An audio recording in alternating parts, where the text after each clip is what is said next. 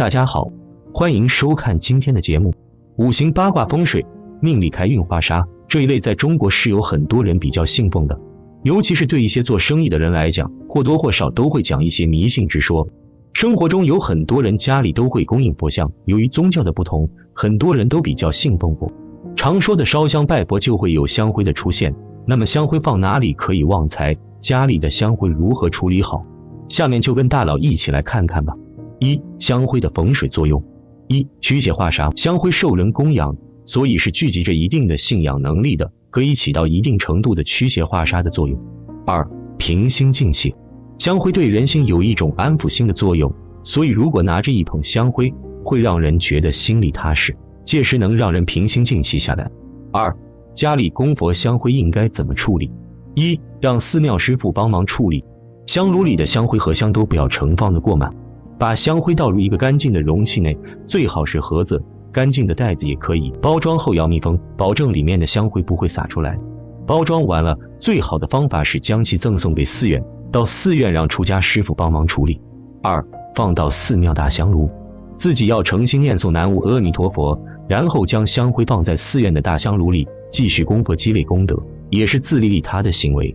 除此之外，你也可以将香灰埋在干净的泥土里。俗话说得好，尘归尘，土归土，深埋在地下，供养万物繁荣生长，也是在为自己种善因，将来必会的善果。三，撒在流水当中。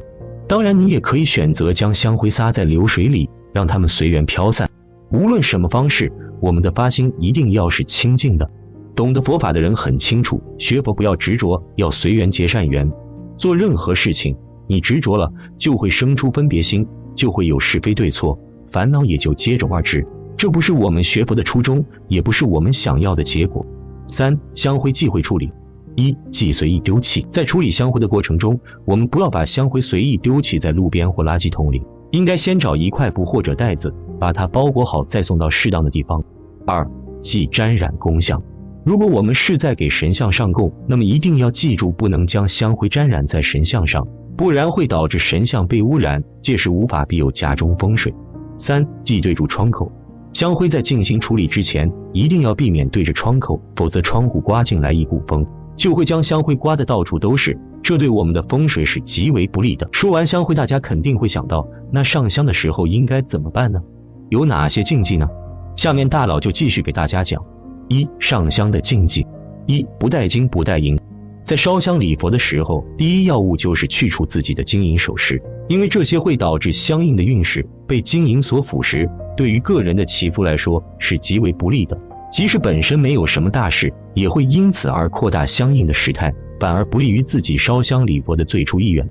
因此，千万不能穿金戴银去礼佛。二，拜佛不看佛，在拜佛的时候，尤其是烧香的时候，一定要虔诚。自己的身体姿势是一门很重要的学问。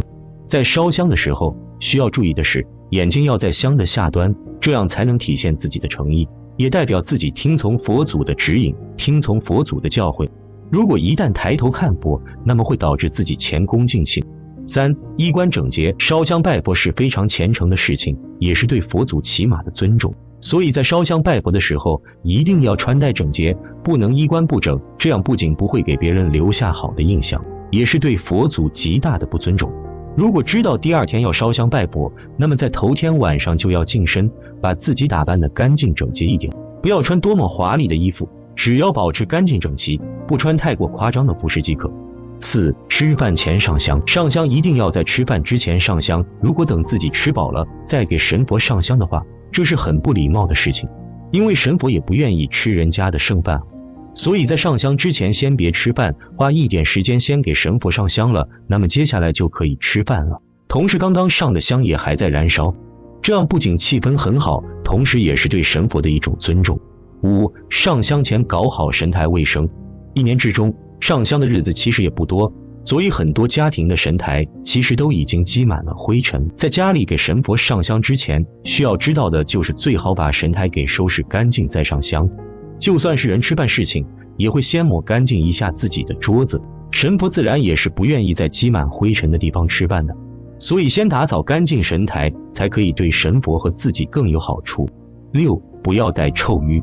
上香实际上不是臭鱼，如果在香之前就杀死了，那自然是一件坏事，否则会散发出香味。或不要杀死。熏香结束后，今天实际上不适合杀死，否则也会造成厄运和对神佛的不敬。因此，无论如何，在熏香和熏香之后，身体都不应携带鱼的杀人味，否则影响会非常严重。七，不能用嘴吹香，也不能用鼻子闻香，这是为佛陀烧香的最常见的祭品，相当不敬。如果火势过大，应使用风扇将其扑灭，或分成小块，用手摇动，然后扑灭。还有一种芬芳的火焰，无法用嘴吹掉，应该用手或风扇将其杀死。二，不一样总数的香有啥寓意？一，一根香一般的情况下非常少有些人上，由于一根是万法归一的含义，因此修为不足的徒弟都害怕上。由于仙道有那样的规定，假如谁上一根香，表明他已得道成仙，做成引，别的的仙家能够来这开展 PK，以认证他的修为是不是够深，做到正神的规定。因此非常少有徒弟上能够说成，基本上就没有。二三根香是佛教的规范烧香方法，意味着皈依三宝，精诚修习，摆脱循环，绝境求生。西方国家道教也上三根香，意味着三清或天地人三法。三四根香，大多数是在家里修习的徒弟或出马弟子平常所上，在家里修习的修行人上四柱，第四柱是紫灵香，也有些是先祖香不一样。出马弟子上四柱香，意味着愿与仙家一起皈依修习提升。四七柱九柱也大多数是出马弟子平常所伤，七柱意味着北斗七星，九柱香占乾坤法。因此，大部分出马弟子都上九柱。修行人、道士职业也是有上九柱的，三根为一柱，含义与三柱香一样。五十二柱为半全香，多是出马弟子在看事时所上。三十六柱是全香，也是出马弟子看事时需上，可是非常少用，除非是事上痕迹很严重。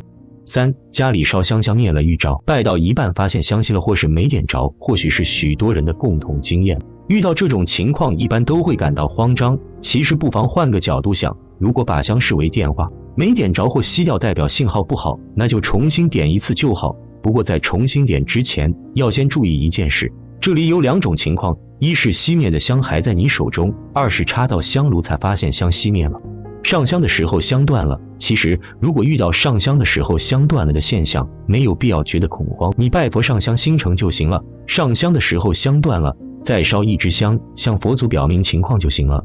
上香的时候香断了是一种自然现象，现在不少香本身就有缺陷，上香的时候容易断，这也正常。